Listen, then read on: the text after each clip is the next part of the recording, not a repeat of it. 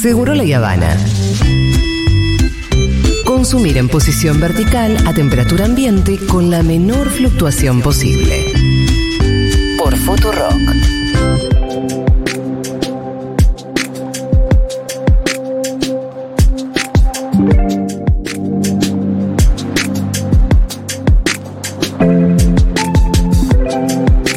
El otro día, Rolo, recibimos una cartita muy linda de una oyenta que nos mandaba muchas golosinas que acompañaban a su carta. Qué bien. Y fue una muy buena estrategia de marketing, te voy a decir. la mejor. La mejor, porque dijimos, ah, una caja con golosinas.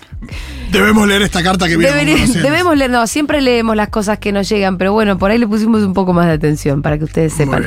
Pero bueno, ella firmaba como vecina de Chacarita, integrante de Amparo Ambiental Chacarita, y nos contaba un poco eh, la historia de, de allí donde, de este espacio donde ella participa, eh, que se llama Amparo Ambiental Chacarita, como acabo de decir.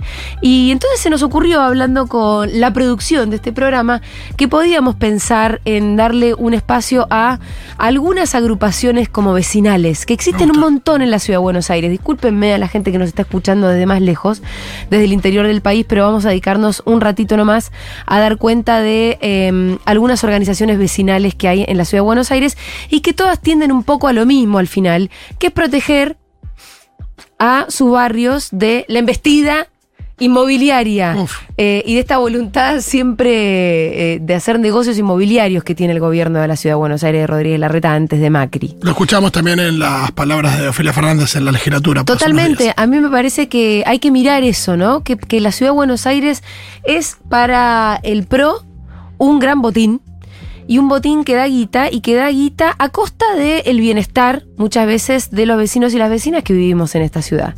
Allí donde podría haber un parque termina viendo una torre espantosa, donde casi no hay gente viviendo, porque si fueran viviendas para, para que bajen los precios de los alquileres, bueno, qué sé yo, Sí, lo podemos discutir, Claro. pero después vos ves que hay mucha especulación inmobiliaria, que hay edificios altísimos que están muchas veces vacíos, que no hacen más que sombra, eh, y hay vecinos que quieren defender la identidad de sus barrios.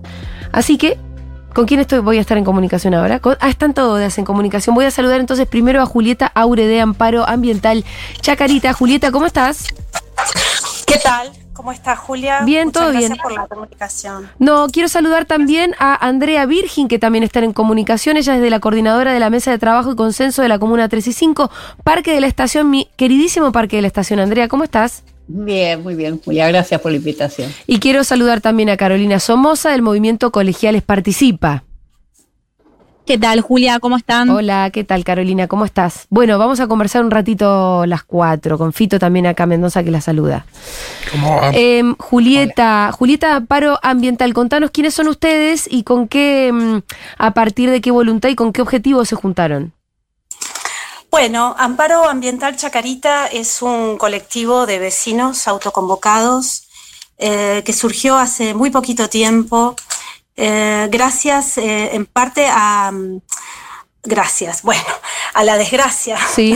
de esta ciudad de Buenos Aires que nos está, mm, que nos está empujando, eh, que nos está expulsando y bueno, eh, surgió para defender justamente nuestro territorio.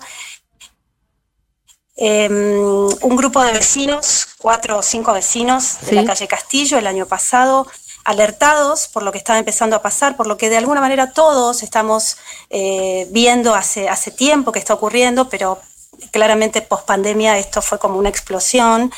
Eh, se, se- se unieron, se salieron a la calle, hicieron un, un relevamiento con un papel y lápiz en mano, ellos mismos una noche, así como, como caseramente, decidieron tomar nota de, de- de- de- de todo lo que estaba pasando en, en- en el barrio a raíz de, de justamente un edificio que, que está próximamente a construirse Ajá. en medio de sus casas. Y bueno, eh, esto fue, eh, fue el germen, digamos, ¿no? A partir de ahí ellos eh, crearon un- un- una cuenta de Instagram y eh, se, se empezó a pensar cuál era la salida, cuál era la, herramienta que teníamos como, como ciudadanos, como vecinos para, para frenar esto. Eh, entonces, bueno, se, se- creó un, un- proyecto de ley, se presentó un proyecto de ley, eh, nos asesoró el Observatorio del Derecho a la Ciudad y, eh, esto fue creciendo, fue contagiando al barrio, nos fue contagiando a los vecinos que nos fuimos acercando, se empezaron a, a firmar planillas, porque para presentar proyecto de ley y un amparo judicial tenés que, obviamente, conseguir firmas, muchas firmas. Y en dos meses, entre el 11 de marzo y hoy, eh, lo que ha crecido este, este colectivo es impresionante. ¿Cuánta gente tiene, Julieta, más o menos? Mira, somos aproximadamente entre 150 y 200 vecinos. ¡Wow! ¿En dos meses? En dos meses, eh, gracias a la visibilización que le fuimos dando, nos, nos, reunimos en asamblea, o sea, es como una reminiscencia de las asambleas del 2001, pero con otras eh, características, ¿no? Em, y ya vamos por nuestra cuarta asamblea, nos reunimos los días domingo, en un espacio que nos presta una vecina maravillosa también, que es solidariamente. Vecinos en dónde, porque capaz haya gente de Chacarita que esté escuchando. Sí, sí, por supuesto. O que sigan la cuenta, no sé. Es el espacio Fraga Cultural, que está en la calle Fraga 119. Es un espacio precioso, eh, que ahora es un centro cultural, se acaba de abrir hace muy poquito y bueno, eh, esta, esta vecina solidaria nos ofrece ese espacio para reunirnos eh, y cada vez somos más vecinos. Arrancamos en una de 60 personas y bueno. Bueno, ustedes son nuevitos, me va a gustar también repasar un poco la historia de de la coordinadora de Messi y Trabajo Consenso de la Comuna 35 Parque de la Estación con Andrea, porque eh, a diferencia de ustedes, es una agrupación que ya tiene más de 20 años, ¿no, Andrea?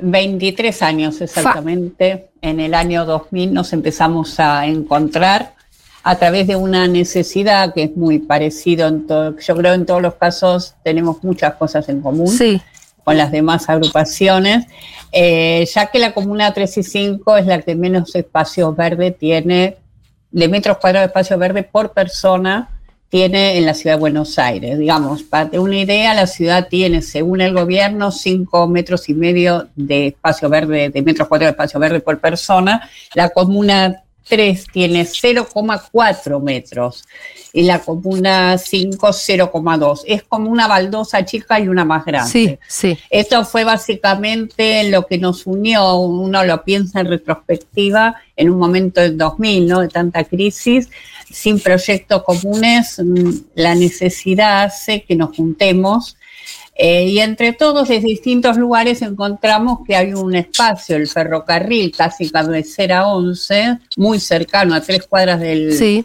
mercado del abasto, que estaba vacío. En base a eso hicimos reclamos, proyectos de ley, eh, asambleas en las escuelas, etcétera, etcétera para cortarlo eh, en el 2004 recién en la plaza le pusimos la placita mientras tanto una placita está a media cuadra de lo que hoy es el parque de la estación eh, y hoy se llama por ley porque es interesante esto que contaba Julieta y cómo los vecinos nos sumamos a las leyes, ¿no? Sí. Eh, le pusimos por pedido nuestro y salió Julio César Fumarole, fue un desaparecido asesinado por la AAA en el barrio. Eh, y recién es, para cortarlo mucho, en el 2016 que Carlos Tomada se suma al proyecto como legislador, lo presenta y en el 2016, fines de, ese año, eh, es aprobado por unanimidad, lo cual también nos da un aval barrial muy interesante. El tema es cómo se sostiene tantos años de lucha. Y además te iba a decir, Andrea, el Parque de la Estación hoy es una realidad muy hermosa, es el parque al que voy yo con mi nena, por el que paso caminando todos los días. Eh, es una realidad donde nos encontramos los vecinos. Hay un montón de actividades que se autoconvocan ahí. Siempre vos pasás y hay una clase de tango en algún lugar. Tango, de folclore, de, de, boleadora. Hay de, de, hip hop, de break dance. O sea, es un espectáculo ir un poco al parque de la estación en cualquier momento, pero también hay que ver que es muy difícil de mantener porque yo siempre veo el deterioro, por ejemplo. Es muy difícil mantener el pasto si vos no contás con, ¿no? Exactamente. Eh, ese es un... con los recursos y con la espalda que te tiene que dar los recursos de la Ciudad de Buenos Aires. Exactamente. Eh, nosotros nos manejamos a través, por ley, ¿no? A través de la mesa de trabajo y consenso, que está la parte del gobierno que interviene en el parque y los vecinos. Eh, tenemos un intercambio, a veces mayor, que se está dando ahora, pero fue siempre un trabajo muy arduo pedir el mantenimiento, como vos decís, y una cosa muy evidente que nos duele profundamente, que parte del parque es el galpón originario de los Sí. ferrocarriles, que se hizo un trabajo arquitectónico a, raíz- a partir de la ley, interesantísimo, vengan a visitarlo, es muy bonito. Es muy lindo. Hay una biblioteca ahí. hay una biblioteca eh, y hay varias partes más que eso te voy a contar, pero que en este momento tiene un deterioro muy grande porque se permite que eh, pinte el que quiera, escriba el que quiera, no hay un respeto, no hay un cuidado, es una lucha permanente por la identidad que tenemos nosotros. Porque para nosotros el parque no solo era un espacio que la pandemia nos determina la necesidad imperiosa que teníamos de eso, Claro. Para todos, obviamente, sino que además contamos con un galpón históricamente, una arquitectura espectacular que se lo ha restaurado excelentemente bien, pero que la manutención por parte del gobierno no siempre nos da los resultados, por no decir que no da los resultados que estamos esperando. Con respecto a la otra forma de trabajo que tenemos es a través de grupos de, trabajo, que es, hay una cultura, se hace todas estas actividades y otras que te contaré, un grupo de ambiente que trabaja el tema de la flora nativa, porque por ley Sí. es flora nativa la que tenemos en el parque, que nos ha cambiado el ecosistema. Sí. Tenemos pájaros que no había, tenemos mariposas Hay que no mariposas había. en ese parque. Exactamente. Cuando vos Es- ves una mariposa es No, porque no. hay algo que está bien. Olvídate, porque ahí sí. eh, Ahí es autóctono. Sí, sí, sí. Exactamente. Porque es, hay flora nativa rioplatense la que Sí. se pidió por ley, es la que se usa. Tenemos, eh, digo, hay empresas que hacen podas y explicarles que no se podan la, la flora nativa. Claro, imagínate ahí la todo- reta cómo agarra la. ¿Viste? tenemos Dice, vamos a podar em- todo. Empresas que hacen eh, corte de todas las par- en todas las plazas, pero esta es otra diferente. Ese es un arduo trabajo que los vecinos que vamos una vez por semana mínimo Sí. a hacer plantaciones, a ver los canteros. En este momento, digo, porque hay que decir todo, también lo estamos entrando con el gobierno de la ciudad. Va a haber una modificación, estamos viendo el tema de las plantas en conjunto, suponemos y esperamos que así se respete, pero estamos sentados a charlar en esta mesa. Ajá. Por lo menos en este momento esa es la situación, pero a la vez vos como sos asidua habitante del parque, sabés que el galpón no está todo abierto, es la biblioteca lo que está abierto. Sí, es verdad que el resto está cerrado. Y además da una, no solo una sensación, sino, digo, es una cosa de abandono que no se condice con lo que hay adentro. Eh, una de las partes, No, las que eh, dan yo- Chorena, Si vos espías por las rendijas, Mira, adentro se ve que hay una potencialidad espectacular. claro, pues es enorme. In- incluso hay como plantas adentro, ¿no? No hay una parte como con vivero. Hay una parte por ley que la conseguimos que es un vivero y se construyó Sí. un vivero, pero ese vivero no está en actividad, porque la idea era que, que trabaje el gobierno en la ciudad y nosotros hacer plantines para que sirvan para nuestro parque. Para parque. Y eso aún no está en actividad después de más de cuatro años. Andrea, me imagino que cuando, cuando no hay. Digo que las cosas a veces pueden fluir con el gobierno de la ciudad hasta que aparece un interés concreto, eh, económico. Como Irsa y un Eh, shopping. sí, no, porque por, por eso te quería preguntar, porque imagino que, que a lo largo de 23 años eh, de relación con, bueno, ya diferentes gobiernos de la ciudad, eh, puede pasar eso, ¿no? Que por ahí las cosas fluyen, escuchan, eh, hay cierto apoyo en alguna cuestión hasta que aparece un interés. Mira, eh, es complejo decirlo. Eh, la- el Ministerio de Cultura es con quien más vínculo tenemos, que es la biblioteca está abierta, donde hacemos actividades. Nosotros hacemos ajedrez todas las semanas, hacemos, hoy empieza guitarra toda la semana, tenemos cuentacuentos que digo, hay distintos tipos de actividades adentro, además de las que se hacen afuera. Pero por el otro lado tenemos espacios como el que da en Chorena, que está a cargo del Ministerio de Educación, que nosotros pedimos y está preparado arquitectónicamente para ser un polideportivo, porque las escuelas son muy chicas en la zona, y la usan para clase abierta, no sé cómo se llama, dan algunas clases, no todos los días, y no conseguimos que eso se vaya a respetar. Digo, es un ida y vuelta con distintos actores del gobierno de la ciudad, son muchos, y se nos complejiza a nosotros. que yo creo que mm, vos decías, Julia, al principio cómo sostuvimos esta actividad todos estos años. Ahora también seguimos sosteniendo, porque Eh, es desgastante. No, no, claro. Pero Eh, los vamos a seguir sosteniendo. Pero claramente. Andrea, entiendo que eh, al respecto a lo que preguntaba Fito hace un rato, sí, Sí. hubo eh, un proyecto de que el parque de la estación, no sé si al principio o en el medio o cuándo, no, lo- no tengo clara esa historia, pero los vecinos tuvieron que resistir. Lo- los planes de la reta no era que, es- que ahí hubiera un parque. Exactamente, lo conseguimos, eh, no te puedo decir exactamente, pero fue en el año 2008-2009, que pasa a ser una unidad parque urbanísticamente, lo que significa que no se puede construir. Ese fue nuestro primer gran logro.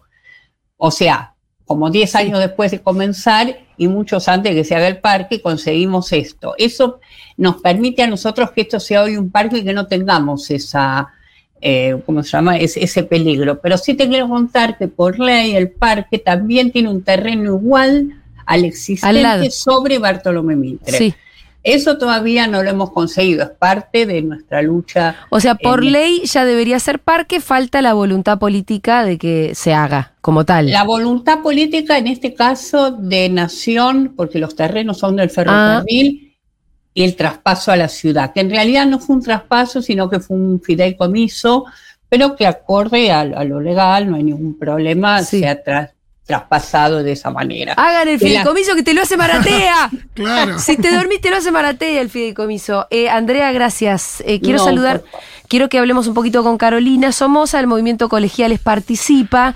Eh, en Colegiales está eh, la idea de la Plaza Clemente. Sí, la idea, en realidad la idea del gobierno es otra. Bueno, exacto, que nos lo cuente un poco mejor Carolina, que tienen ahí una historia un poquito más corta que la del Parque de la Estación, pero más larga que la del el Amparo Ambiental Chacarita. Carolina, ¿cómo la contás? ¿Qué tal? ¿Cómo están? Bueno, sí, como decían ustedes, es una historia que, que viene ya de hace unos 5 o 6 años. Un día en enero hacía mucho calor y una vecina empezó a escuchar ruidos ahí donde actualmente está la eh, incompleta Plaza Clemente y por esa forma nos enteramos que querían poner un shopping eh, con terraza verde, porque como esa zona es urbanización parque, iba a ser con terraza verde. Y ahí, bueno, dijimos, esto no puede quedar así, nos empezamos a, a movilizar un montón, eh, sumamos vecinos, vecinas, bueno, obviamente no hubiéramos podido tener el nivel de convocatoria que tuvimos si no hubiera sido por, por Tute, que además se sumó porque la plaza tenía el nombre de, de una de las caricaturas de... Tute, de el hijo, el hijo de Caloy, ¿no? Porque la plaza es la. Plaza Clemente. Claro. Exactamente. Pero bueno, nos ayudó muchísimo con la difusión, hicimos un montón de festivales que vino un montón de gente. Sí, Así que bueno, finalmente un día salió Santilli en la radio eh, contando que finalmente no iba, no iba a ser un shopping, sino que iba a ser finalmente la Plaza Clemente, efectivamente. Así que bueno, de una manera informal y que nos hubiera gustado que nos hubieran convocado para contarnos y darnos esta hermosa noticia, eh, nos enteramos de esta forma, así que bueno, empezamos a organizarnos en una segunda etapa para poder empezar a hacer una mesa participativa vecinal, donde los vecinos y vecinas pudiéramos decidir qué es lo que queríamos que, que, vaya a tener la plaza, digamos, ¿no? Se hicieron como cuatro mesas principales, una de, de discapacidad para que la plaza tenga accesibilidad para personas con discapacidad, eh, una de plantas nativas, una de historia de colegiales, y bueno, obviamente la parte arquitectónica, que es lo que aún queda bastante eh, incompleta y bueno, obviamente seguimos reclamando para que se complete. Eh, me gustó mucho, volvamos al mito fundante, que es cuando una vecina escuchó ruidos una noche y Sí. fueron y vieron que, que alguien estaba planeando hacer un shopping. Estaban primereando algo así. para Contame unos más esa. Estacionamientos, ¿no? ¿Vos estuviste desde esas primeras reuniones? Exactamente, sí, sí. Fue un 8 de enero, si mal no recuerdo, que una vecina nuestra histórica que se llama Águeda, que también es parte del Consejo Consultivo, Sí. nos manda un mensaje diciendo, che, escucho ruido de máquinas, veo movimiento acá en la manzana que está vacía, ¿alguno sabe qué onda, qué sé yo? Nadie, che, no, no sabemos nada. Se acercó a preguntar qué onda y dijeron, Sí. no, vamos a empezar a construir eh, un shopping, eh, porque todavía ni siquiera estaban los planos, no había nada. Y bueno, ahí dijimos, che, esto, ¿qué onda? Eh, no es así. Y bueno, las asambleas las empezamos a hacer en un cachitín verde que quedaba en una esquina eh, que no habían todavía tapiado. Así que bueno, ahí empezaron las, las pequeñas asambleas, en su momento pequeñas, después empezaron a, nutrir más de gente. Pero bueno, así arrancamos, ¿no? Con los ruidos de la máquina, enterándonos así de prepo que iban a hacer un shopping con supuesta terraza verde en vez de un parque, que es lo que tendría que haber. Em, perfecto. Así que hay que seguir en esa, defendiéndola y terminar la plaza. Terminar la plaza y bueno, por supuesto también tenemos otros frentes de lucha porque Sí. nosotros éramos eh, en su momento el colectivo Plaza Clemente, pero bueno, luego nos constituimos en Colegiales Participa y Decide, porque bueno, entramos en, en otro conflicto por el, el parque Playón Ferroviario Colegiales, que bueno, eso también ahora estamos en la lucha, eh, porque unos terrenos de, de- de ese, de esos ferrocarriles se vendieron para construir edificios, ya se están construyendo esos edificios y eh, estamos en problemas porque hay cuatro lotes que están ahí medio medio, que todavía no arrancaron a construir, nosotros lo que queremos es que sean urbanización parque, por eso también estamos movilizándonos mucho Vos de la legislatura. te distraes un segundo y la reta y sus socios te hacen un edificio, te hacen un shopping, te hacen un estacionamiento donde no hacía falta. No, y aparte Colegiales es una zona muy sensible porque es una. Hay muy pocos metros cuadrados de espacio verde por habitante. También, ¿no? Como pasa acá en Almagro también, sí. Nosotros discutimos un montón de que dij- dijimos, bueno, vamos a ir a tomar mate al jardín privado de estos edificios. Claro. Definitivamente es así, porque fue planificado de esa forma, digamos. Que era lo que, lo que eh, estuvimos planeando hace algunos años Con, en- con Quique Viale. con Quique hacer en el shopping de, en el Abasto. El Abasto y en el, y en el también en el Arcos. Porque en realidad, de acuerdo al código urbanístico, allí donde, en la la plaza es seca la de adentro del shopping, donde no hay negocios, vieron que si vos entras al abasto hay como una especie de plaza, porque eso debería ser una plaza De acceso público. por el código urbanístico. Entonces, si yo quiero sentarme a tomar mate con una reposera, lo puedo hacer. Pero si lo hago efectivamente, llega un guardia de seguridad y te saca de ahí. Que fíjate que siempre es la excusa del gobierno de la ciudad, la de hacer un nuevo espacio público con financiamiento privado, entregando partes de esa tierra. Claro. Pero el tema es que no, Que no se puede acceder, claro. Sí, totalmente. Y bueno, obviamente estamos discutiendo también que tenga un proceso participativo, donde los vecinos y vecinas también podamos decidir qué vaya a haber en, en esos parques, más allá de que seguramente van a terminar siendo los jardines privados de esos edificios, que además colegiales no tienen ningún tipo de crisis habitacional, los departamentos están carísimos, digo, van a seguir construyendo para quién, digamos, ¿no? También es la pregunta. Para la especulación inmobiliaria, porque acá decíamos, bueno, de última, si se, si se construyeran viviendas para que la gente tuviera dónde vivir, para que bajaran los precios de los alquileres, pero son de especulación, ¿no? Después los precios de los alquileres no paran de subir. Em, las quiero saludar a las tres y agradecerles muchísimo esta comunicación, la convicción y todo eso. Hay un montón de mensajes que después vamos a pasar a leer porque acá la gente está con su denuncia ciudadanas y vecinales. Bueno, muchas gracias. Muchas Eh, gracias. Abrazo, Gracias. abrazo a las tres. Julieta fue una especie de amo mi país, pero amo mi barrio. Ah, sí, Julieta. Defiendo a mi barrio en realidad. Defiendo mi barrio, puede ser una nueva sección. Eh, Julieta Aure de Amparo Ambiental Chacarita, Andrea Virgin de Parque de la Estación y Carolina Somoza de Movimiento Colegiales participa. Eh, gustó, ¿eh? Porque están cayendo un montón de mensajes. Y me gustaría, lo podemos hacer extensivo a todo el país. eh, defiendo a mi barrio, re puede ser una sección. eh. Totalmente. Lo que pasa que, Sí, no, to- no todas las intendencias son como la de la reta. sí. Los, Pero bueno. los intendentes suelen querer hacer espacio. Los buenos intendentes Sí, sí. suelen querer y tender a hacer cada vez más espacios verdes. Me voy a poner cipaya, pero vos cuando vas a las grandes ciudades de este mundo, eh, la verdad que los parques y las plazas son una prioridad total para, para los gobernantes locales. Sí, también puede ser lindo escuchar experiencias positivas. Eh, También. No sé, Sí. imagino oyentes de La Plata diciendo orgullosos de los espacios verdes de su ciudad. Eh, o no, no lo sé, eh, pero bueno, supuestamente es famosa La Plata por. Pero bueno, después vamos a pasar a leer algunos de sus mensajitos. ¿Cómo le pusiste al... Eh, defiendo mi barrio. Defiendo mi bar- Orgullo catastral podría ser. Orgullo catastral me gusta, ese es más como tiene. Bueno, muy bien, ya venimos.